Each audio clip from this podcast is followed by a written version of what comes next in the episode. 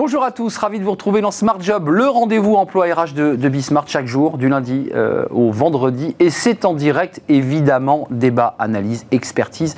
Très heureux d'être avec vous. Et puis vous allez retrouver, bien sûr, vos rubriques habituelles. Dans Bien dans son job, aujourd'hui, Humanava, une plateforme pour rebooster votre enthousiasme, une plateforme pour se réinventer. Nous aurons Arnaud Collery sur notre plateau, le fondateur d'Humanava. Ce sera dans Bien dans son job. Smart et réglo, l'arrêt maladie, bah oui, on parle de confinement, de fermeture des écoles, l'arrêt maladie pour garde d'enfants. Comment ça marche?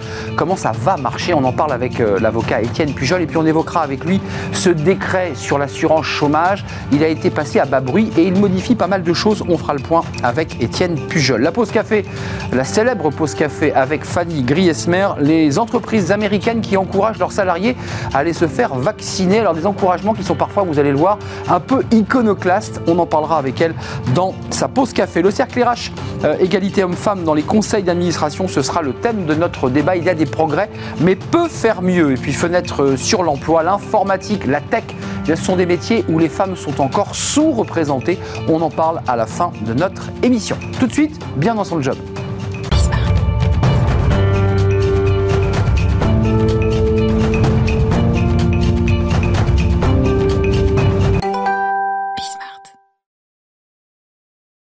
Bien dans son job. Euh, bah, c'est important d'en parler aujourd'hui puisqu'on en parle avec Arnaud Collery. Bonjour Arnaud. Bonjour. Vous êtes le fondateur de Humanava, euh, humanava.com, euh, qui est une plateforme. On va en parler avec vous. D'abord, votre parcours est intéressant. Vous êtes un coach, un animateur aux multiples facettes. Vous avez travaillé dans beaucoup de pays dans le monde. pourquoi vous avez décidé de créer cette plateforme et à quoi va-t-elle servir? Effectivement, 20 ans surtout dans le coaching, dans quelques 30 pays. Et ce que j'ai vu, que ce soit en France ou ailleurs, c'est euh, de moins en moins, en fait, on met en avant l'authenticité, la vulnérabilité, ce que sont les gens, leur parcours, leur parcours de vie, leur cicatrice de vie. Et euh, les gens, finalement, ont peu de chance ou ils prennent pas le temps de faire un un pas de côté pour se poser un peu la question qui suis-je? Et on a monté une plateforme pour ça, pour se poser les bonnes questions. Humanava, c'est quoi? C'est un pas on fait un pas de côté, on prend le temps de quoi? D'écouter, de, de regarder, d'entendre et de prendre le temps aussi de se regarder? Effectivement, tout cela. Et ce qu'on a fait, c'est qu'on a décidé de, de, créer un véritable site de contenu spécialisé sur les soft skills.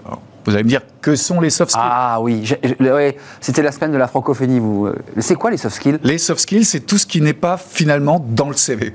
C'est toutes les qualités humaines qui font de nous ce que nous sommes en tant qu'hommes, en tant que femmes, et qui nous a permis de devenir la personne qu'on est aujourd'hui. Et donc, c'est toutes ces, ces, ces petites choses qui font que euh, on est des êtres merveilleux. Donc on, accompagne les gens à, se comprendre, à aller vers soi sur l'épanouissement personnel, professionnel, avec des classes comme sur la diversité, l'inclusion, des classes sur le leadership féminin, des classes sur l'enthousiasme, l'optimisme, la réinvention, bientôt sur le burn-out, le mal du siècle bientôt. Très important, bien sûr. Je, voulais qu'on prépare cette petite... Euh, alors c'est un très court extrait pour que les gens comprennent bien à quoi ressemblait ce produit. D'abord c'était une, une, un produit audiovisuel. Euh, je crois que vous avez euh, vraiment travaillé sur la qualité aussi du son, de l'image, parce que c'est très très important ça. Effectivement, pour, pour nous, ma partenaire, elle était euh, senior vidéo producteur, pardon pour le mot anglais, elle était chargée de la qualité production vidéo d'IBM New York pendant 10 ans. effectivement, elle s'est attelée pendant des mois à faire la, parfaite qualité en termes de sonore, en termes de, de, visuel, et on est assez content du résultat. on va écouter juste un très court extrait. C'est un de vos intervenants euh, qui d'ailleurs Humanava va ouvrir ses portes euh, aujourd'hui. Aujourd'hui. Donc on va inaugurer aujourd'hui 1er avril et c'est pas un premier, c'est pas un poisson d'avril. Ce n'est pas un poisson d'avril. Ça va bien ouvrir Humanava. Euh, L'un des intervenants, une heure. Parler d'humain n'est pas un poisson d'avril. Voilà, parler d'humain n'est pas un poisson d'avril. Un... Écoutez, regardez, c'est très court et on, on va le commenter ensuite avec vous, Arnaud. En fait, je vais vous raconter cette histoire. Comment je prends cette décision un jour, à l'âge de 21 ans, d'être heureux définitivement le reste de ma vie. Vous avez compris, j'ai passé l'âge de 21 ans maintenant. Ça fait un petit moment déjà. Il a passé l'âge de 21 ans. Ça, c'est un, une des personnalités. effectivement, c'est Jean-Philippe Ackermann qui est un des rois, on va dire en France, de, tout ce qui est optimisme, enthousiasme, etc. Mais on a par exemple aussi Samira Djouadi, la patronne de la fondation des F1, qui à mon sens, devrait être vraiment ministre d'État là-dessus, sur ces questions, parce que c'est la reine de là-dessus. Elle est, elle est partie du fin fond du 93, elle a la force du poignet, elle a dirigé, elle a créé cette fondation, et maintenant, elle a aidé quelques, je crois, 5000 jeunes dans toute la France depuis quelques années.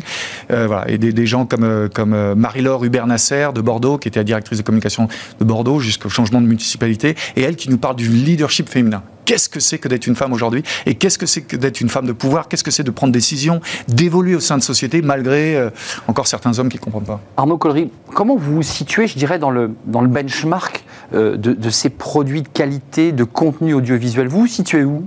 Bonne question. Alors, on dirait qu'il y a brut euh, d'un côté, mmh. il y a tête de l'autre, on est un petit peu au milieu. Et pour nous, il suffit simplement de... Voilà, c'est un excès privilégié que les ressources humaines euh, ont facilement accès. Il suffit d'acheter quelques packages vidéo pour l'année, pour l'ensemble de ses employés, très facilement.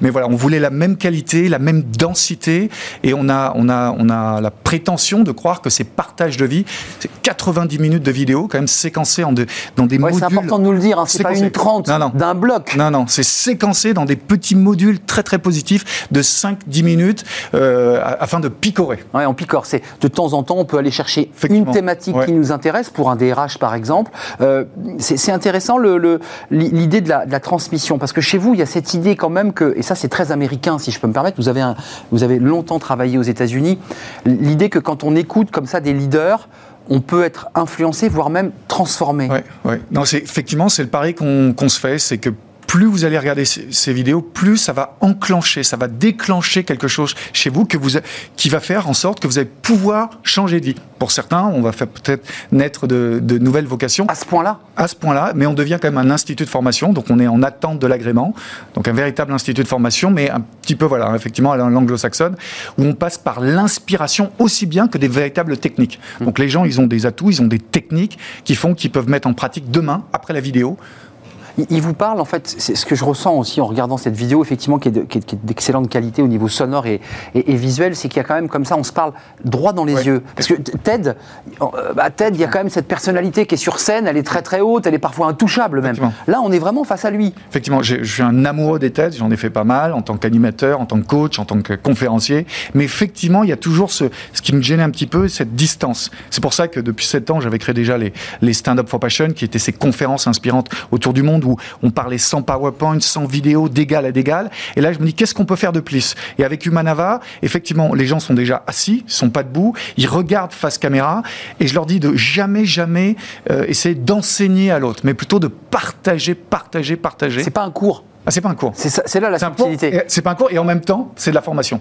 Euh, quand vous dites transformer euh, l'individu, ça veut dire quoi? Ça veut dire qu'il faut qu'il, tout en restant dans son entreprise, ouais. dans son business, il faut qu'il arrive à briser ses chaînes. C'est quoi l'idée ouais. de la transformation? Euh, pas forcément de complètement briser les chaînes, mais peut-être, encore une fois, de mettre un pas de côté, de prendre du recul, de regarder sa vie, de se poser ces, ces véritables questions qui sont finalement fondamentales qu'on se pense pas assez. Qui suis-je? Et en ce moment, avec surtout les annonces depuis hier. C'est vrai. Mais vraiment, qui, où vais-je? Qui suis-je? Où vais-je? Oui. Ouais. Et puis, c'est quoi ma mission de vie? C'est quoi ma vocation? Et peut-être on va se transformer au sein de l'entreprise, peut-être ailleurs, peut-être les deux autrement? Peut-être autrement. Aujourd'hui, ce que, enfin, ce que je vois hein, depuis le Covid, depuis un an, on voit, je vois des patrons d'entreprise qui me disent il y a des initiatives de dingue de la part de certains employés qui sont mis à voilà, on ne sait pas d'où ça venait, une espèce de, créativité, une créativité qui, qui jaillissait. Donc qui... de liberté, ça, ça donne de la liberté. liberté. La liberté. Un, un, mot parce que c'est important pour parce que vous parce que ce bébé vous le portez depuis longtemps et il va naître aujourd'hui, donc c'est quand même un moment important ouais. dans le parcours aussi ouais. de votre de votre carrière.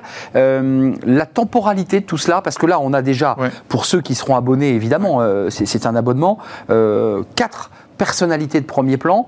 La temporalité, c'est du mensuel. Comment, comment vous nourrirez la, bouche vorace du Manava Donc alors on a déjà euh, 20 oui, euh, des, gens qui attendent avec impatience, euh, avec lesquels on a, on a travaillé un petit peu le storytelling, qui sont, ils sont prêts. Enfin, c'est déjà des, des, gens hors pair. Euh, euh, on voulait juste mettre encore plus de vulnérabilité, un peu, un peu moins évident parfois en France. Et là, on a des gens comme Jérémy Clément, l'ancien footballeur du, du, PSG. On a des gens comme Aude Sully qui va nous faire la classe sur le burn-out. on a des gens comme Régis Rossi qui est euh, qui, qui, à lui tout seul peut, peut vous ramener à ce que c'est que l'intelligence émotionnelle. Qu'est-ce que c'est de se comprendre, de travailler avec ses émotions, de travailler en accord avec les autres, de travailler en résonance? Aujourd'hui, c'est un vrai sujet. L'intelligence émotionnelle, si vous parlez au, DRH ou aux recruteurs même, l'intelligence émotionnelle d'un côté et, euh, et tout ce qui est enthousiasme, optimisme, courage, puis la créativité, c'est peut-être le trio gagnant. Et c'est ce qu'on va mettre en avant. Et puis, euh, on a des gens du, on va, des anciens du, du RAID, du GIGN, enfin des gens, voilà, qui, qui ont mis le, pied à l'étrier, qui ont, qui ont, qui font de la formation, qui font de la formation, qui font de la transmission aujourd'hui. Euh, le monde change. Enfin, Est-ce que Humanava contribue finalement à un changement de monde et de et d'attitude dans l'entreprise? Oui. Alors même si effectivement, euh, si on en revient deux secondes à TED, TED c'était des histoires qui changer, qui allait changer le monde. Moi, je suis un peu plus passionné à des, des histoires qui t'ont changé toi. Et c'est ça qu'on invite, c'est ça. Donc moins de distance, ça nous concerne. C'est toi. Et et enfin, ce que j'ai compris, hein, euh, ce que j'ai vu, ce que j'ai expérimenté, euh, euh, j'ai l'audace de croire que quand on écoute quelqu'un vraiment qui a changé de vie, qui s'est transformé et qui nous dévoile tout, qui nous dit vraiment mm. à quel point c'était difficile. Mais c'est trip sur la table, comme dirait Ferdinand Sénil. Ou plus. On change vraiment on change vraiment. Longue vie à Humanava qui démarre, c'est toujours un qui moment. Qui démarre aujourd'hui. Voilà, c'est un, moment évidemment toujours un peu de, à la fois partenaire, tension. Jeannette Nakano. Voilà, Jeannette Nakano qu'on salue, humanava.com avec ses, rencontres parce que ce sont de véritables rencontres. Vous l'avez dit, on peut picorer. Hein, on, peut on peut prendre morceau par morceau, thématique aussi parce qu'évidemment tout cela a été thématisé pour qu'on puisse euh, bah, doucement cheminer avec tous vos intervenants. Arnaud Collery, merci. Merci. Vous êtes coach et, euh, et le père de Humanava avec la maman que vous avez citée tout à l'heure, humanava.com. Merci d'être venu dans Bien dans son job. Merci Arnaud. Euh, et puis on se retrouve bah, peut-être dans six mois pour voir un tout petit peu euh, très bien. Comment, euh, comment a évolué Humanava. La suite de notre programme, c'est du droit. Le droit, c'est toujours très important. Il en faut. Il en faut. Smart et réglo, la garde d'enfants. Bah oui, vous êtes concerné, vous êtes déjà en train de passer des coups de téléphone. Comment je garde mon fils Est-ce que je peux Ai-je le droit de demander un certificat médical? Bah, Peut-être. On en parle avec Étienne Pujol. Étienne Pujol, avocat, euh, un habitué de notre rubrique Smart et Réglo, et on le remercie d'être là aujourd'hui un peu plus encore. Euh, Berilo, votre cabinet, il faut, le, il faut le signaler. Deux sujets aujourd'hui. Un qui est au cœur de l'actualité, c'est la garde d'enfants. Là, aujourd'hui, mm. euh, des salariés commencent à passer des coups de fil pour dire euh, Mamie, papy, comment on fait? Peux-tu nous garder l'enfant? Ou j'ai besoin, j'ai pas le choix, j'ai besoin d'aller voir un médecin pour faire un arrêt maladie. A-t-on le droit, sur le plan juridique, d'avoir ce certif médical pour garder son enfant Oui, oui, on, a le droit. Les, les, les, salariés, les indépendants, enfin tous ceux qui sont confrontés à la fermeture des, des modes normaux de, de garde d'enfants sont confrontés à cette problématique de savoir comment je fais euh, dans les jours qui viennent euh, pour euh, prévoir cette modalité de jonglage entre mon, mon, travail, ce pourquoi je suis rémunéré, et puis la garde de mon enfant qui devait être assurée par d'autres moyens et qu'il va falloir que j'assure moi-même. Donc le, le médecin met quoi sur la feuille, enfin, pour le dire un peu, un peu simplement, parce qu'il n'y a, pas de maladie particulière, euh, c'est une quoi C'est permet à la Sécu de prendre en charge en fait. Oui, voilà. en fait, il y, a, plusieurs étapes. Quand on est salarié, euh, la première étape, c'est de se dire est-ce que mon poste était travaillable ou pas? Donc, est-ce que je peux travailler de chez moi? Et une fois qu'on a répondu à cette question, si on est télétravaillable, donc on peut être chez soi et qu'on a un enfant euh, dans, dans, le même environnement professionnel, on se demande après est-ce que je suis en mesure de juguler la partie travail et la partie je m'occupe de mon bah, enfant je surveille comment il travaille en Zoom ou en, télétravail lui aussi euh, avec son école. Si l'enfant est déjà un adolescent et peut s'occuper lui-même, mmh. a priori c'est gérable, mais le seuil, le, seuil est à 16 ans, donc euh, le seuil réglementaire est à 16 ans. Euh, mais un enfant en dessous de 10 ans, c'est quand même extrêmement compliqué de cumuler deux travaux en même temps. ça se saurait si le travail de nounou ou d'instituteur était un travail partiel, ça se saurait. Donc ça veut dire, pour le dire simplement, et on va parler du chômage partiel, parce que c'est un autre sujet mmh. très important, ça veut dire que les médecins là, vont, vont être très sollicités dans les jours qui viennent et ils n'auront pas le droit de refuser, nous sommes bien d'accord c'est compliqué ça. Ça sera compliqué pour eux de refuser. Effectivement, il n'y a pas de médicalement parlant, il n'y a, pas de cause. En revanche, le fait d'exposer qu'on ne peut pas euh, à la fois s'occuper de son enfant et travailler, euh, c'est une cause objective. Euh, pour le dire simplement, Étienne, on a son certificat médical. Ça veut dire qu'on est officiellement en arrêt maladie. La sécurité sociale va prendre en charge ces jours d'arrêt. Il y a une plateforme en fait sur Amélie sur laquelle on va pouvoir indiquer la situation dans laquelle on se trouve. Pour que les choses soient claires, une fois qu'on a cet arrêt maladie, on ne peut plus travailler dans son entreprise on continue ah le télétravail Ah non, non, non, oulala, oulala. Là, là, là, je pose des questions naïves, mais, non, non, non, mais la tentation est grande d'ouvrir l'ordinateur. La tentation est grande, on l'a vu l'année dernière sur euh, ces employeurs qui faisaient à la fois du télétravail et déclaraient de l'activité partielle. Là, c'est pareil, quand on est en arrêt maladie, le contrat de travail est suspendu, on ne travaille pas. Hum. Donc, c'est-à-dire, on laisse le smartphone, on ne répond plus On- à des On mails. exerce son droit à la déconnexion, comme on Voilà. dit. Ça, c'est la partie théorique parce qu'on on a vu des cas très précis de collaborateurs qui eux-mêmes hein, le désiraient, pouvaient répondre aux mails, continuer à travailler en ayant euh, ses enfants euh, dans la maison à, à gérer en plus. Donc c'est, on rentre dans une séquence, une nouvelle séquence très difficile pour les salariés. Ça c'est Très clair. difficile pour les salariés. Et les employeurs aussi, euh, Ils d'ailleurs. sont pris dans des injonctions paradoxales. Les employeurs aussi, parce qu'ils doivent continuer néanmoins à assurer la production euh, de, de ce qu'ils de ce qu'ils font. Et, euh, et c'est vrai que euh, ben, ça, renvoie à ce qu'on dit depuis, depuis quelque temps sur le télétravail. Euh, le télétravail, c'est du travail à domicile ou dans un lieu tiers, c'est-à-dire pas sur le lieu de travail. Et les contraintes, l'exercice du lien de subordination n'est pas le même. Le contrôle de l'employeur sur l'activité du salarié n'est pas le même quand il est sur place de quand il est chez lui. Étienne, il y a un autre sujet. Alors là, celui-ci, il fait moins de bruit parce que c'est un décret qui a été dévoilé hier, je crois, ou avant-hier, sur des modifications des règles concernant l'assurance chômage. Ça avait été évoqué euh, et le décret donc est, est sorti. Euh, Qu'est-ce que ça change dans un contexte particulier où une grande partie des salariés sont ou vont être de nouveau mis en chômage partiel?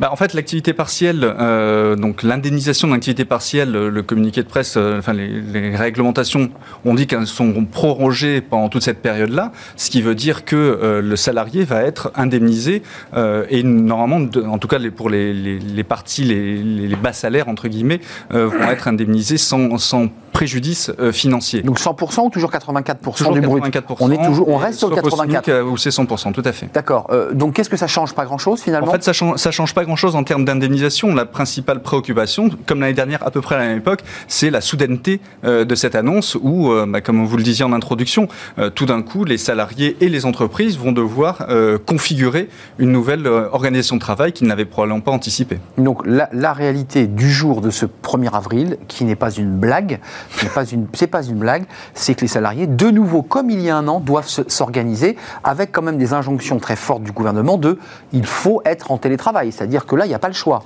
Oui, mais euh, qui n'est pas obligatoire non plus. Alors que le télétravail n'est n'est pas obligatoire, il y a eu un petit changement sémantique chez Emmanuel Macron hier soir, mais le télétravail n'est toujours pas obligatoire, ne peut toujours pas être imposé. Et encore une fois, quand on télétravaille, on, est, on, doit être focalisé sur son travail, ce qui euh, normalement est, censé euh, éviter les perturbations liées au fait que bah, on a un enfant dont il faut surveiller les devoirs la semaine prochaine quand euh, il y aura l'enseignement à distance. On ne peut pas être à la fois en conférence téléphonique avec son employeur d'un côté ou des clients et en même temps surveiller que le- l'enfant de 6 ans fait bien ses lignes d'écriture. Mais ce que certains ont fait quand même. hein.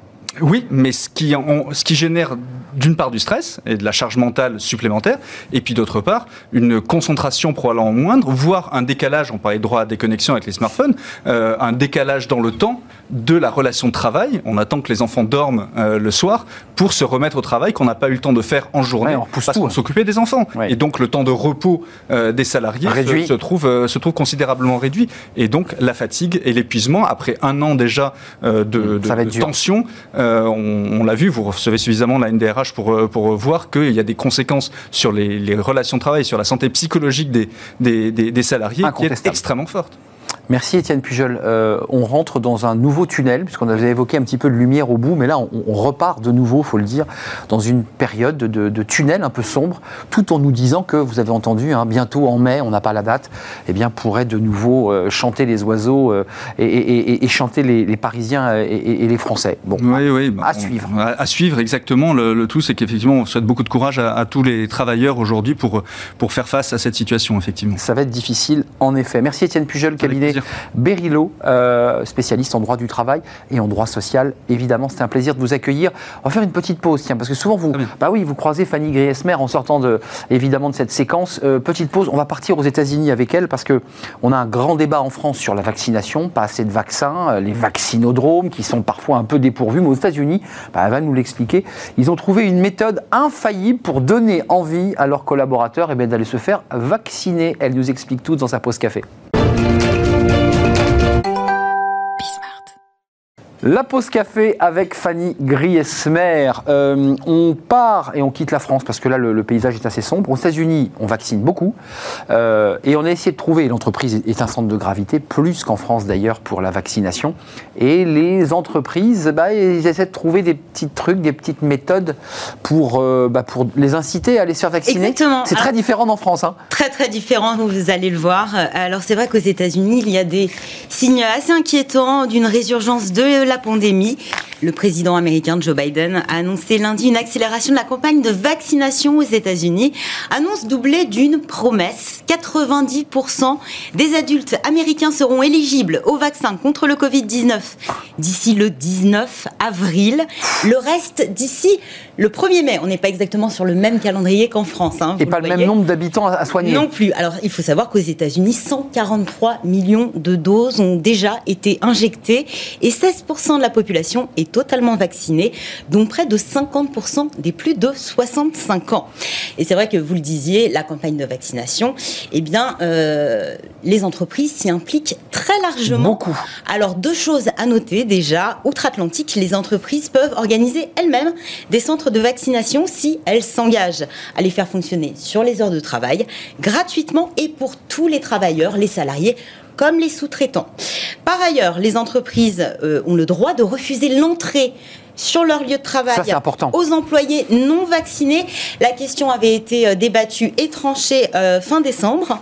Se pose alors une question faut-il obliger les salariés euh, à se faire vacciner Mais le débat était arrivé en France et il avait été repoussé. hein. alors, il y a eu un petit sondage qui a été euh, mené par euh, le Chief Executive Leadership Institute de Yale et près de 70% des PDG des grandes entreprises se déclarent être prêts à exiger que leurs salariés soient vaccinés, donc obligation pour euh, 70% de ces PDG. L'objectif hein, derrière la manœuvre, vous l'aurez bien compris, c'est de, c'est de retrouver au plus vite hein, une activité normale. Alors, possible. C'est une chose, mais certaines entreprises ont euh, décidé une autre méthode, ont choisi euh, une autre méthode, l'incitation. Vous allez le voir, tous les moyens sont bons hein, pour encourager les salariés à recevoir le précieux sérum. Des secteurs c'est vrai qu'à fort besoin de main-d'œuvre, comme les supermarchés, euh, les abattoirs ou les exploitations agricoles, ont pris les devants avec des incitations sous différentes formes. Ouais, la alors première, c'est le nerf de la guerre, l'argent. L'argent. Et oui, donc une prime. 100 dollars, c'est le bonus annoncé par la chaîne de magasins Kroger. 100 dollars contre la présentation d'un certificat de vaccination. Les employés qui n'auront pas le précieux sésame pour des raisons de santé ou des raisons religieuses euh, pourront à la place suivre une formation dans le domaine de la santé et bénéficier ainsi du même bonus. C'est plus, plus chez Bolton euh, Farms. C'est une société qui vend des jus et des smoothies hein, essentiellement. 500 dollars versés Ah, à mieux. tous les employés à temps plein acceptant la piqûre. Autre mesure qui peut aussi vous séduire peut-être, le jour de congé. Oui, Ah oui. un jour de congé supplémentaire en 2022 pour les salariés Ça, d'American ça compte aux Airlines. États-Unis, hein, les jours de Eh congé. oui, ça compte. Ouais, hein. un a pas jour. Alors en beaucoup. 2022, hein, chez American Il y en a pas Airlines, beaucoup. il faudra patienter un petit peu. Plus là aussi une prime de 50 dollars. Euh, on- dans dans la plupart des sociétés, généralement, on est sur euh, une demi-journée de congé. hein. le temps pour les salariés d'aller se faire vacciner et pas d'avoir à choisir entre euh, leur santé et le fait d'être rémunéré. Pour enfin, ça, motive quand même. Et puis, euh, ce très beau coup de com', euh, pas vraiment diététique, on peut le dire, de la chaîne de restaurants Krispy Kreme.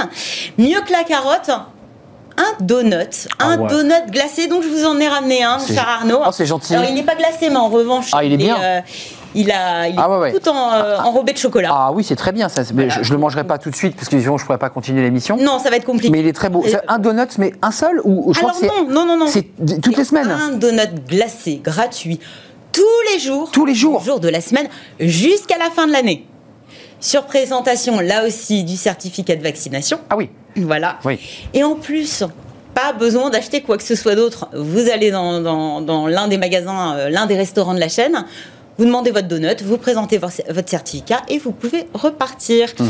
Alors c'est vrai que l'initiative peut faire sourire, hein, peut donner envie aussi à certains, mais a surtout fait grincer des dents outre-Atlantique, puisque c'est vrai qu'aux États-Unis, euh, au-delà de la pandémie euh, de Covid, il y a une autre euh, épidémie qui sévit, elle, déjà depuis de plusieurs, Bah, depuis de nombreuses années. Le hein, donut, l'obésité. hein. Bah oui. Et voilà. Encourager. Et en plus, on sait que l'obésité est aussi un facteur aggravant et que les conséquences du, Covid sont souvent plus graves. Pour les gens qui, sont, qui sont atteints d'obésité. Ça c'est vrai, on a vu beaucoup en France aussi de personnes qui avaient évidemment beaucoup de, cas d'obésité touchés par le Covid. On s'intéressera à la France, Fanny Griesmer, sur ce sujet parce que c'est intéressant de savoir comment la France envisage et ses entreprises vaccinent. De motiver Voilà, comment on motive ses salariés pour aller se faire vacciner à condition d'avoir évidemment les vaccins, ce qui est un autre sujet qui est posé à la France. Un croissant qui n'est pas très très bon non plus, pour la santé. Merci Fanny d'être venue nous éclairer sur ce qui se passe aux États-Unis. Ça nous donnera l'occasion de s'intéresser à ce qui se passe en France aussi. On fait une courte pause et on va retrouver évidemment les invités de notre débat. On va parler euh, eh bien d'égalité homme-femme, vous savez, dans les conseils d'administration et on en parle. C'est tout de suite après cette pause. Évidemment, je vais manger mon petit donut. Tiens, je vais en profiter.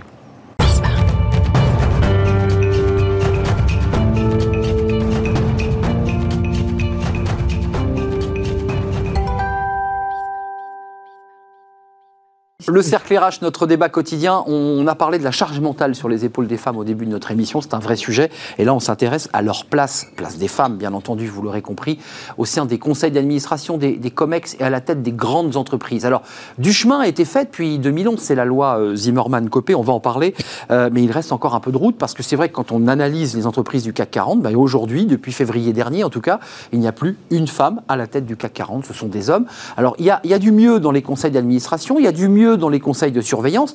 Du, chemin a été parcouru, mais c'est vrai qu'aujourd'hui, des femmes sont euh, un peu victimes du plafond de verre euh, parce que bah, les recrutements, la manière dont les hommes recrutent, les cabinets de recrutement, la manière dont finalement eh bien, les, hommes euh, se cooptent entre eux, c'est un vrai sujet et on en va en parler. Je parlais de la loi Zimmerman, mais nous avons Marie-Jo Zimmerman sur le plateau. Bonjour, je suis ravi de, de vous revoir. Moi aussi. Parce qu'on a fait beaucoup d'émissions dans une autre vie sur ce sujet. Alors, ancienne députée, ancienne présidente de la Commission des droits des femmes à l'Assemblée nationale, euh, présidente de l'Observatoire de la parité. C'est un sujet qui vous tient à cœur depuis longtemps et vous êtes à l'origine de cette loi qui a été baptisée la loi Zimmerman-Copé, euh, votée en 2011. Alors, on, y reviendra hein, parce que c'est une loi évolutive. Hein. vous n'imposiez rien dès 2011. On passait en 2014, puis en 2017 où il fallait 40%. Nous sommes en 2021, voilà, 10 ans on va faire le point avec vous. C'est l'occasion de faire un, bilan. En tout cas, merci d'avoir répondu à notre euh, invitation. Bénédicte euh, Baillet est avec nous. Euh, elle est en, visio et on la remercie. Vous êtes la DRH du groupe Legrand. alors, Legrand, c'est le matériel électrique que tout le monde connaît quand on appuie sur les, boutons. voilà, nos, nos, boutons poussoirs. et vous avez le label Guise. C'est intéressant. Vous êtes la DRH de, de, de chez Legrand. On reviendra sur votre parcours parce que vous aussi, vous avez un parcours, madame, si je peux me permettre, assez original. Parce que vous étiez une juriste d'entreprise et puis vous avez progressé au sein de l'entreprise pour intégrer, arrêtez si je me trompe, intégrer le COMEX. Hein. Vous êtes aujourd'hui membre du COMEX. Absolument. Bonjour. Bonjour, on est ravi de vous, vous accueillir. Et puis Christina Lunghi, alors vous connaissez bien avec Marie-Josie Norman, Christina, parce que vous êtes la présidente et fondatrice d'Arborus et du label Guise. On dit bien Guise, hein Giz. du label Giz. Euh, ce label, eh bien, l'entreprise Legrand euh, l'a acquis. On, reviendra sur la manière dont vous labellisez. Euh, vous êtes très impliqué hein, sur ces questions d'égalité, parce que vous étiez aux côtés de Nicole Hamelin, qui était la, la ministre en charge de cette question d'égalité homme-femme dès 2005. Et puis vous avez travaillé, évidemment, évidemment tout au long de ces années sur cette égalité. Vous en sortez d'ailleurs un livre, euh, plaidoyer pour l'égalité année zéro. Année zéro, c'est angoissant ce que vous nous dites dans ce titre. Année zéro, euh, ça c'est chez L'Armatan, c'est votre livre euh, qui fait un point et puis qui, qui est traversé évidemment par votre expérience. D'abord, Marie-Jo Zimmerman, c'est important parce qu'il s'est écoulé dix ans. Il y a dix ans, nous étions ensemble, on faisait cette émission pour dire c'est une loi importante qui va transformer ces conseils d'administration qui sont souvent des hommes de 45 ans au costume gris euh, et aux cheveux gris pour certains d'entre eux. Ça a changé ou pas? Oui, oui, ça a changé. Et euh, je dirais que dix ans après, je suis très heureuse de m'être battue pour avoir cette loi parce que c'est vrai que nous avons fait des émissions ensemble et euh, à l'époque, bah, c'était pas ah, c'était pas acquis. Pourquoi d'ailleurs? Pourquoi il y a 10 ans? Bah J'ai l'impression que c'était hier, il y a 10 ans, mais pourquoi ça euh, marchait pas? Les hommes étaient bah, se cabraient que, si vous voulez, on, était d'abord, on était euh, quelques années après euh, une loi qui a toujours été très importante pour moi, qui était la loi Génisson sur Catherine Génisson, Catherine Génisson, députée socialiste du Nord. Absolument, et j'ai, je, lui ai succédé à l'Observatoire de la parité, et puis Catherine Génisson, j'avais beaucoup travaillé avec elle sur la loi d'égalité professionnelle. Et je m'étais rendu compte que d'abord, euh, faire appliquer la loi sur l'égalité professionnelle, ce n'était pas du tout évident à l'époque. Et euh, pour moi, ce qui était important, c'est il y avait deux choses dans cette loi Copé-Zimmermann. C'était d'abord faire rentrer des femmes qui, pour moi, étaient compétentes, ce qui n'était pas évident à prouver. Parce qu'à l'époque, euh, les, chasseurs de tête, c'était une horreur. On, en revient bien au cabinet de recrutement. Absolument. Eh oui, c'était terrible. Moi, j'ai eu des débats avec des chasseurs de tête qui me disaient Bon, enfin, écoutez, les femmes, on n'en trouve pas. On n'en trouve pas.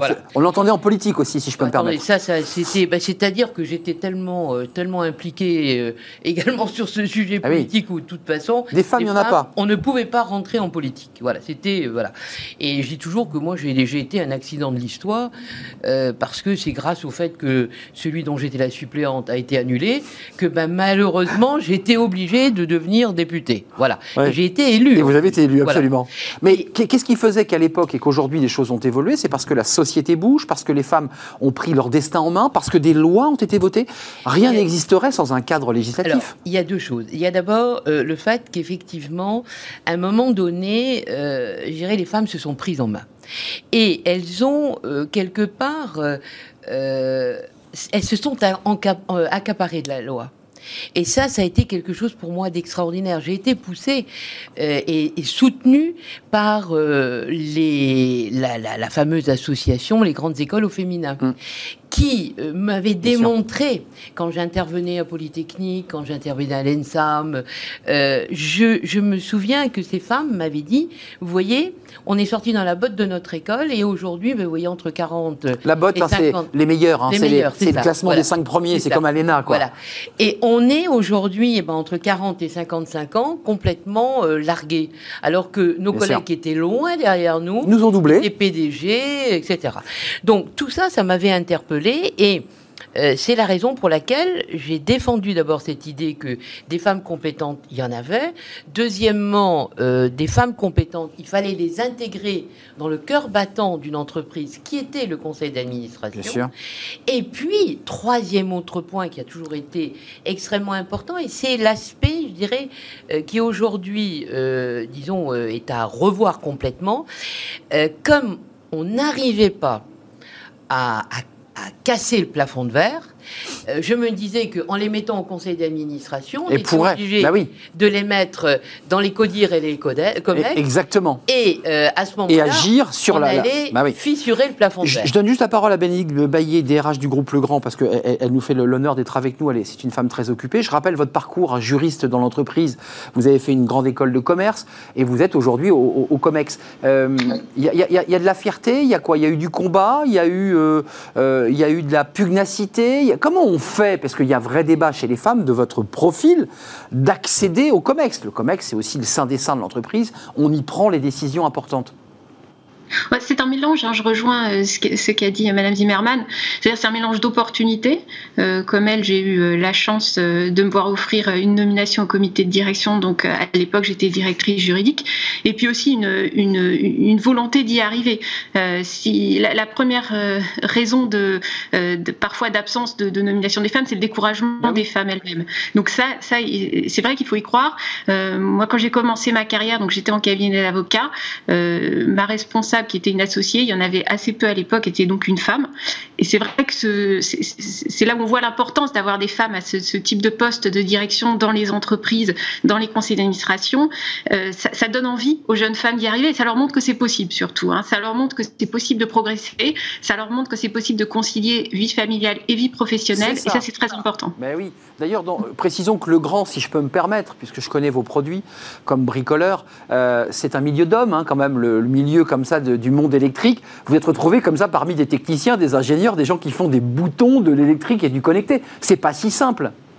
Oui, absolument. C'est vrai que chez Legrand, il y a une majorité d'hommes, en particulier dans les, dans les postes de direction, mais ah ça, ça a beaucoup évolué euh, au, cours, au cours des dernières années. Euh, bah, quand je suis entrée au comité de direction, il n'y avait, il y avait pas, de, pas de femmes. Aujourd'hui, euh, nous sommes trois, donc un tiers de femmes au comité de direction. On a près, près, de la moitié de, de femmes au conseil d'administration et avant donc 2010, il n'y en avait pas. donc on, on, voit que ça, ça évolue. mais, Juste d'un mot, Christian Lunghi. Restez avec nous, hein, euh, Bénédicte Baillet, bien entendu, parce que on voit qu'il y a un mélange de bataille, de pugnacité, mais aussi de, de, confiance liée à une loi qui dit, bah, après tout, cette loi nous permet de le faire. Donc voilà, je vais y aller parce que j'y crois. Euh, Christina Lunghi, plaidoyer pour l'égalité année zéro, parce que vous venez de me l'apporter, ce livre, je ne l'avais pas vu, année zéro. Je me dis, mais il s'est quand même passé des choses. Un, première question, est-ce que la politique de quotas, parce que c'est de ça dont il est question, des quotas évolutifs au sein des conseils d'administration, euh, était de la bonne politique. Le mot quota en France est un mot qui est souvent critiqué, puisqu'on dit que c'est le modèle anglo-saxon, que les quotas, ça marche pas. Est-ce que ça marche, les quotas? Alors, les quotas, ça marche, ça marche très bien, puisqu'on voit bien qu'on est, euh, on était bon dernier au niveau européen avant la loi de, Marie-Jo Zimmermann, et on est aujourd'hui premier. Donc, euh, je pense qu'on euh, on a la, démonstration par l'exemple. Aujourd'hui, c'est 40%, hein, le chiffre, c'est à partir depuis 2017, normalement. On est à 44%. On est à 44, et c'était 40. Hein. on est à 46. 46 au FBF. Alors qu'en 2010, exact. on était à 12. À 12. Voilà. Alors, vous disiez, les, les quotas ont, mauvaise presse. Oui, on n'aime pas le mot quota. C'est un mot. c'est vrai qu'on l'aime pas.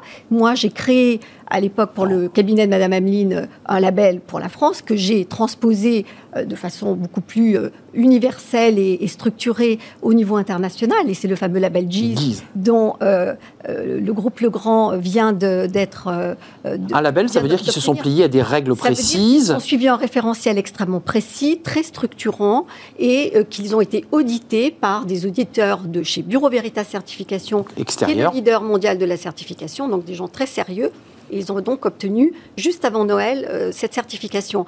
Et, et là, on ne va pas parler de quotas, mais on va toujours parler d'effet de seuil, c'est-à-dire on va dire on va mettre ce qu'on appelle des KPI, on va dire on veut tant de femmes à horizon de temps. Euh, sur tel niveau de responsabilité, c'est ça Sur les, les, sur la mixité des métiers. Euh, par exemple, nous avons lancé. Oui, vous rentrez jusqu'au niveau, à ce niveau de détail-là, vous ne restez ah. pas que sur les postes.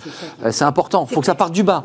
Bien sûr, parce qu'on a la loi qui est un cadre général, mais après, on va aller au-delà de la loi en France, mais partout dans le monde, avec cette certification internationale. Guise, Gise Giz. Non, mais j'aurais quand même bien le dire, parce que le grand Giz. Marie-Jo Zimmermann, j'ai lu un chiffre assez incroyable. D'abord, je le redis, dans les boîtes du CAC 40, les grandes entreprises françaises, à part Isabelle Collère qui a quitté son poste, c'était la seule femme à diriger une entreprise du CAC, qui était NJ. Euh, aujourd'hui, il n'y en a plus. Et j'ai vu, c'est très intéressant pour ceux qui boursicotent et qui jouent en bourse, si on, a, on avait investi en bourse sur le CAC entre 2007 et 2019, on a perdu 14% de son portefeuille, ou 17%. Euh, si on a investi sur le CAC 60 où il y a des femmes, on a gagné 134%. Enfin, euh, qu'est-ce qu'elles apportent, ces femmes? Qu'est-ce qu'elles disent dans l'entreprise? Parce qu'on voit bien que l'entreprise va mieux quand il y a des femmes qui dirigent ou qui co-dirigent. C'est ça.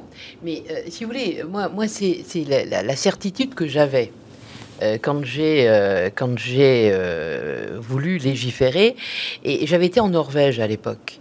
Et en Norvège le, ministre qui avait légiféré m'avait expliqué m'avait dit vous savez les groupes d'hommes comme il disait les clubs d'hommes il y en a des clubs d'hommes d'ailleurs, c'est vrai. Mais absolument, non mais ça me dérange pas. Il y en a pas mal. Sauf que, euh, si vous voulez, euh, je crois que bah, l'univers n'est pas constitué que d'hommes. Hmm. Il y a des femmes, il y a des hommes. Chacun a ses compétences. Il doit apporter. et il doit y avoir une complémentarité au départ. Et je crois que euh, ce qu'il y a eu, et ça aujourd'hui, euh, j'irai après trois ans d'application de, la loi sur les 40%. À partir de 2017, hein, qui, qui est... À partir de 2017, absolument, parce que en plus, pour pas pour pas euh, bousculer vraiment le système, il y avait un calendrier évolutif. Il y avait 2014, 2017.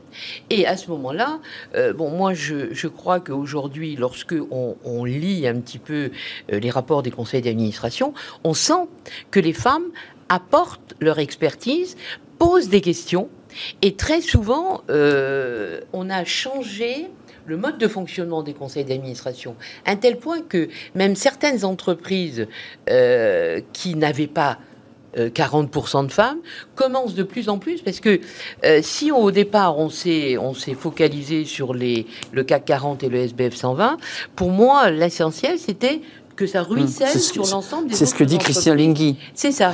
Et à ce moment-là, je, je, je aujourd'hui convaincu que le fait d'avoir fait rentrer des femmes, on a changé, euh, je dirais, le, le, mode de fonctionnement des conseils d'administration et euh, on a euh, déjà des résultats sur l'ensemble. Bah oui. Absolument. Mais Bé- Bénédicte, Et d'ailleurs, vous le dites, vous le dites très bien. Bénédicte Baillet, ju- juste, c'est c'est un peu sociologique ce que je vous demande. Vous avez grandi dans l'entreprise, vous avez évolué pour atteindre ce niveau de responsabilité. Vous êtes aujourd'hui la DRH euh, d'un groupe international. Euh, Qu'est-ce que vous apportez? C'est compliqué comme question à vous poser comme ça, droit dans les yeux. Qu'est-ce que vous avez le sentiment d'apporter au-delà du fait qu'il y ait des quotas, qu'il faille mettre des femmes? Euh, Qu'est-ce que vous leur apportez chez Legrand? Nous, on croit euh, fondamentalement, effectivement, à, la- à- à la- toute la richesse que peut apporter la diversité dans l'entreprise. Vous l'avez mentionné tout à l'heure en introduction, un de nos produits emblématiques, c'est l'interrupteur euh, sur lequel vous appuyez pour allumer la lumière. Bah, cet interrupteur, il est utilisé euh, la moitié du temps par des hommes, la moitié du temps par des femmes. Si vous n'avez que des hommes dans l'entreprise qui conçoivent ce produit, qui pensent à ce produit, qui, Oui, sont là pour le vendre, vous vous privez de la moitié de vos, vos utilisateurs finaux. Alors c'est vrai qu'entre les il y a des électriciens où là il y a peut-être plus d'hommes, donc no- notre chaîne de distribution est plus masculine que féminine, mais à la fin notre utilisateur final, euh, la moitié du temps c'est une femme. Donc on, pense vraiment utile à tout niveau dans l'entreprise de féminiser les postes de- d'encadrement, euh, les, postes de direction. Et c'est vrai qu'il ne faut pas que le débat s'arrête euh, au conseil d'administration et, et au comité de direction. Il ne faut pas que ce soit l'arbre qui cache la forêt. Donc euh, c'est ce qui nous intéressait nous dans le, le label euh, GIS. Euh, c'est c'est le fait Exact. de se mesurer euh, par rapport à la présence des femmes euh, dans l'ensemble de- Ouais. des niveaux de la société. Bénédicte, vous faites bien de le dire parce qu'il y a eu souvent des critiques sur l'idée que tout ça était un peu un gadget, qu'on mettait quelques femmes dans un conseil d'administration puis que tout le monde pouvait dormir en paix. Non, vous vous dites, on va plus loin, il faut que dans des postes de cadre intermédiaire, de manager, il y ait, c'est- c'est c'est la démarche de, de- de Christina. Euh, quand même, sur, le fond, je vous pose la question rapidement, Bénédicte, et je donne la parole à mes deux invités en plateau, mais euh, je vous la pose abruptement. Il n'y a pas de femme à la tête du- d'une entreprise du CAC aujourd'hui. Comment vous l'expliquez, vous qui finalement observez, euh, avez progressé, apporté votre pierre à l'édifice? Comment vous l'expliquez? C'est quand même le dernier plafond de verre à briser, ça. Oui, absolument, mais c'est pas propre aux entreprises du CAC 40. hein. Je pense qu'on c'est également le cas euh, en politique. Euh, on voit, on a eu pour la première fois une femme euh, vice-présidente des États-Unis. C'est, ça pose tout autant, euh, tout autant des questions. On va y arriver. Il faut, il faut changer les mentalités. C'est un, c'est un changement de culture, à la fois chez les candidates, parce qu'on l'a dit.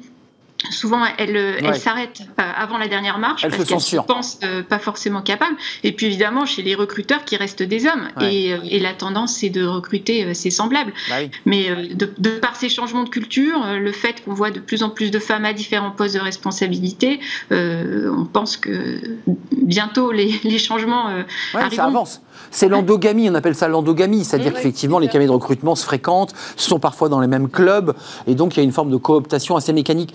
Euh, c'est intéressant quand même l'idée que l'entreprise du CAC 40, qui est un peu le prestige des 40 plus grosses entreprises, il n'y a pas de femmes.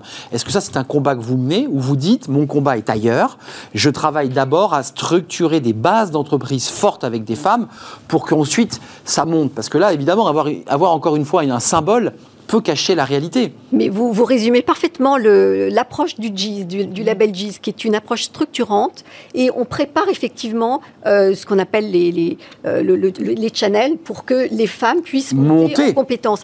Et surtout, dans notre label, qui est un label international, et donc y a une vocation véritablement de porter euh, nos valeurs, je dirais françaises, mais aussi européennes, un petit peu partout dans le monde, nous avons une- une- vraiment un regard extrêmement précis sur la culture.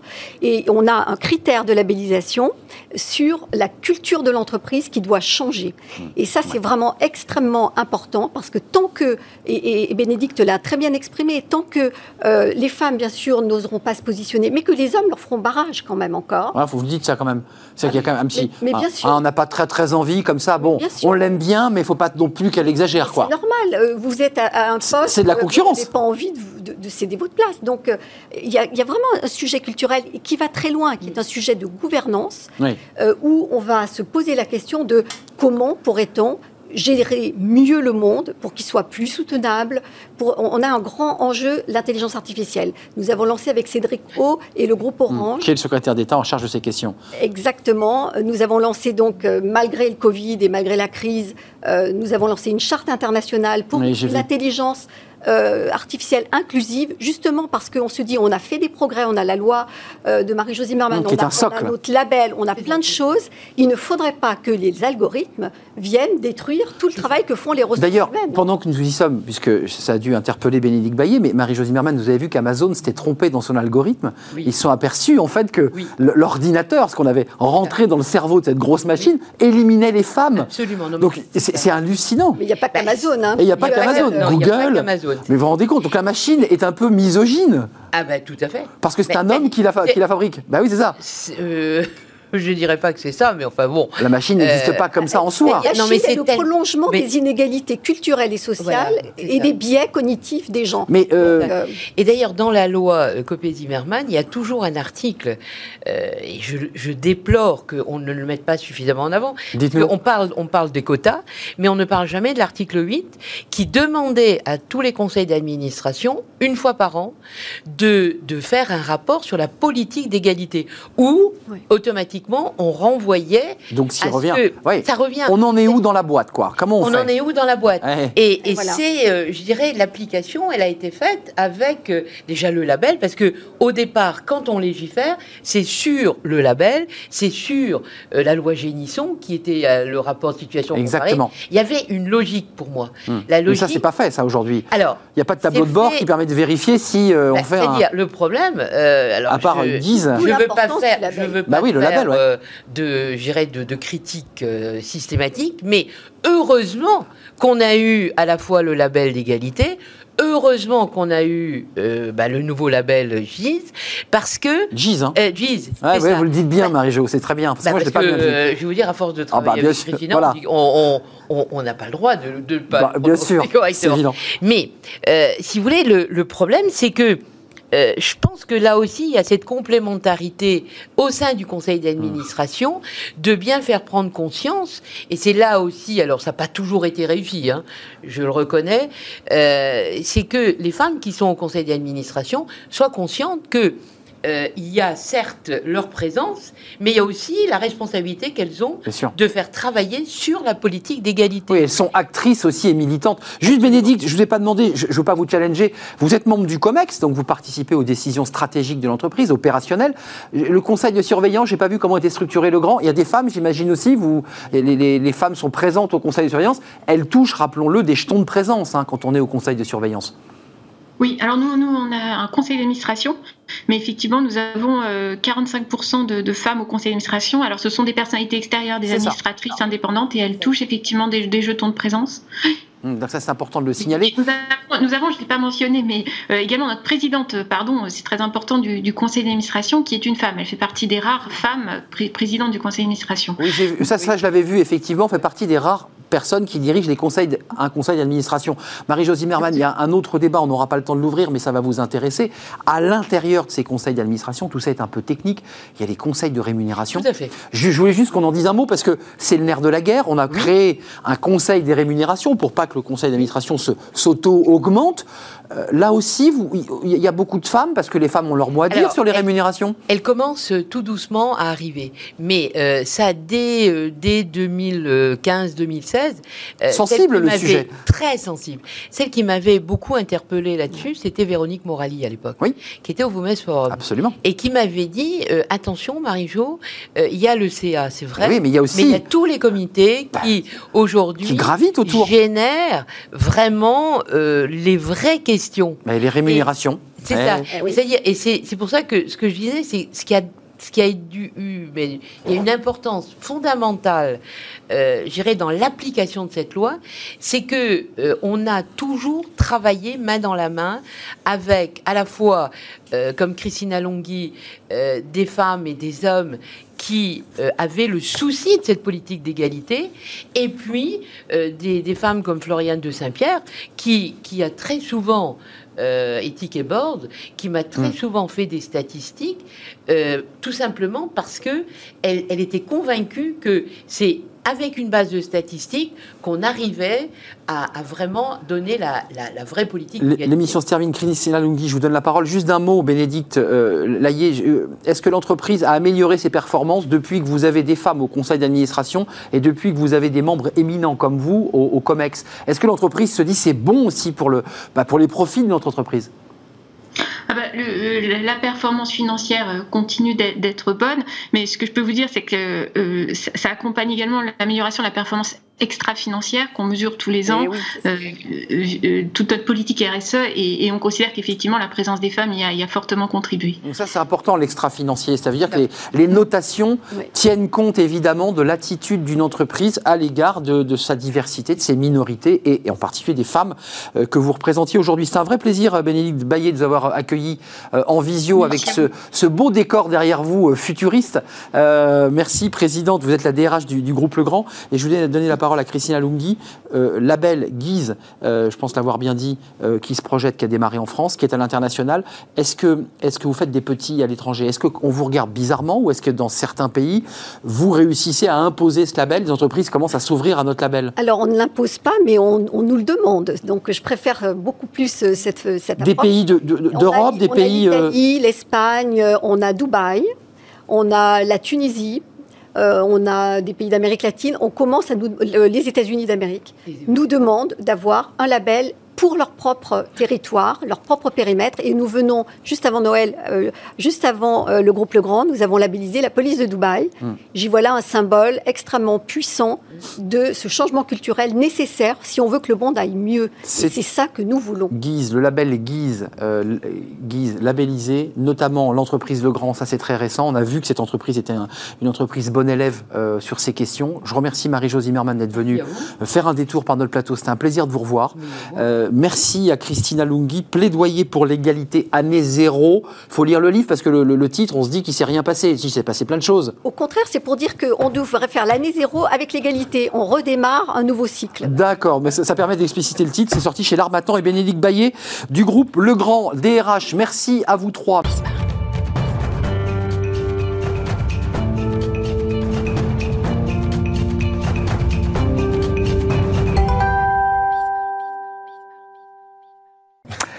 Bien dans son job euh, et fenêtre sur l'emploi pour terminer notre, euh, notre émission après ce débat sur l'égalité homme-femme.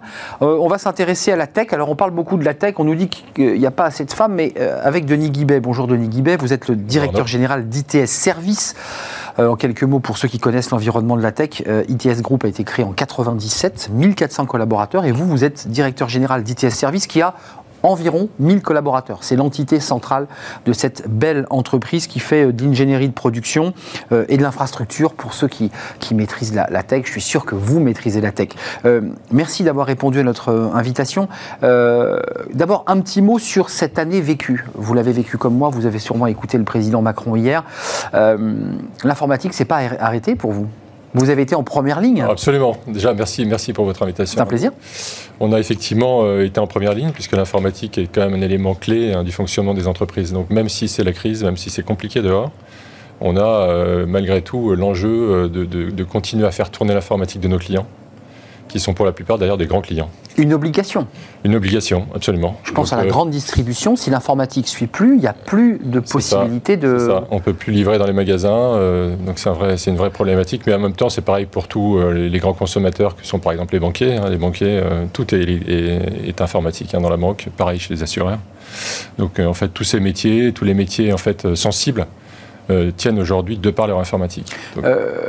Aujourd'hui, vous, me disiez en préparant l'émission qu'il euh, y a ceux qui ont terminé leur transformation, je pense aux banquiers, et les banques ont plutôt globalement terminé leur transformation, puis il y a tous ceux qui ont pris conscience pendant la crise Covid qu'il fallait accélérer. Et là, évidemment, vous vous retrouvez, vous, en tension en bout de chaîne, puisqu'on vous demande d'aller vite et de très rapidement faire cette transformation. C'est ça votre difficulté aujourd'hui?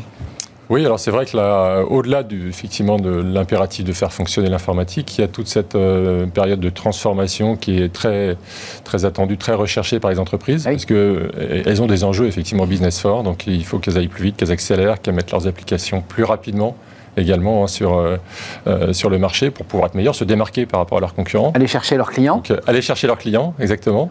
Donc tout ça va générer des projets des projets qui vont nécessiter de l'expertise, des compétences. Et c'est là où effectivement on a une tension euh, forte sur le marché. Vous êtes venu sur notre plateau, alors, votre entreprise marche très très bien, vous êtes un petit parmi les très grands, mais vous êtes une belle entreprise, une belle ETI euh, bah, qui, jouait des coudes entre des très gros, hein, les Capgemini, les Atos, et, vous êtes là et vous vous imposez.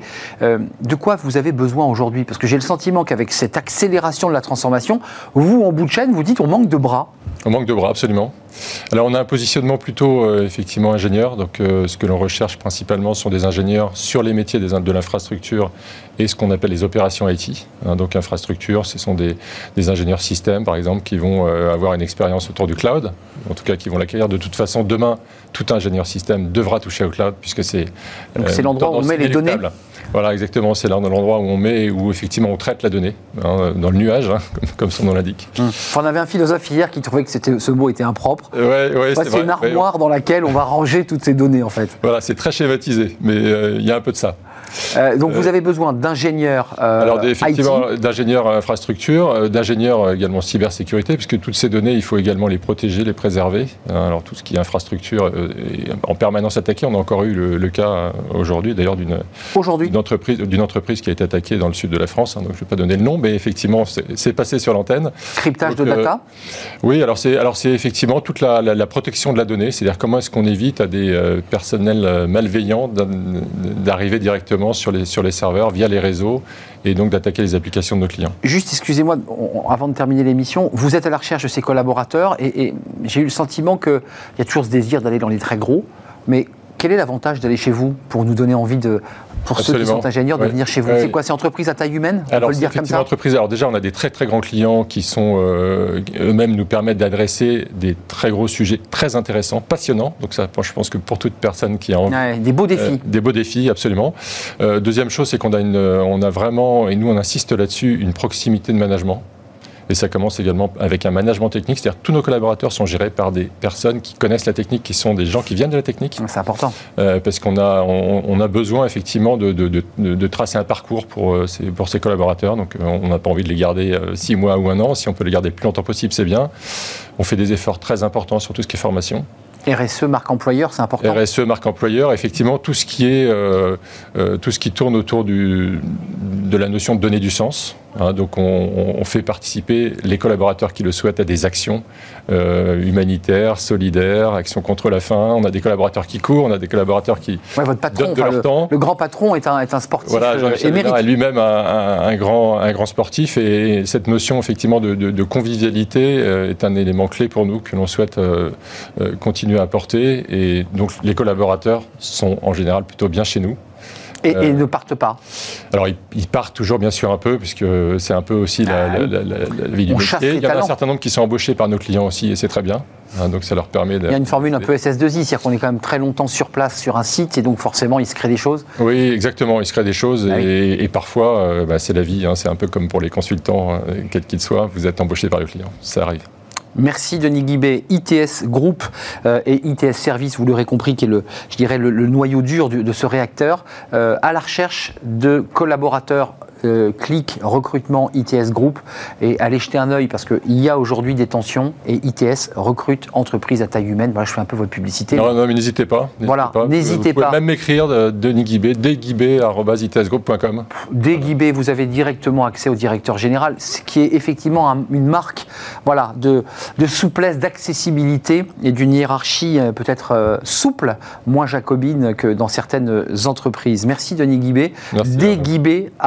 Denis itsgroup-sans-e.com. itsgroup-sans-e.com. Voilà, euh, bah, je vais écrire moi aussi peut-être à Denis Guivet, mais je ne suis pas ingénieur. Euh, pas grave, on, regardera ce qu'on peut faire. Je ne suis pas ingénieur infrastructure, malheureusement. Merci, c'était un plaisir d'être avec vous et de partager cette euh, fin d'émission. Merci à vous, merci Fanny Griesmer, merci Pauline Gratel, merci Margot pour l'accueil invité, merci à nos réalisateurs Kylian Soula et au son Héloïse Merlin. Voilà pour l'équipe. Je serai là demain, bien entendu. On va s'intéresser avec nos invités dans le cercle RH. C'est les experts de Bismarck et eh bien, tout ce qui va se passer parce que bah oui, le confinement, ça va bientôt démarrer officiellement et ça va évidemment impacter la vie des entreprises. C'est une évidence. Retour à la case départ. On en parlera demain et puis on s'intéressera à notre livre, le livre de Smart Job. Je serai là. Bye bye. Portez-vous bien. À demain.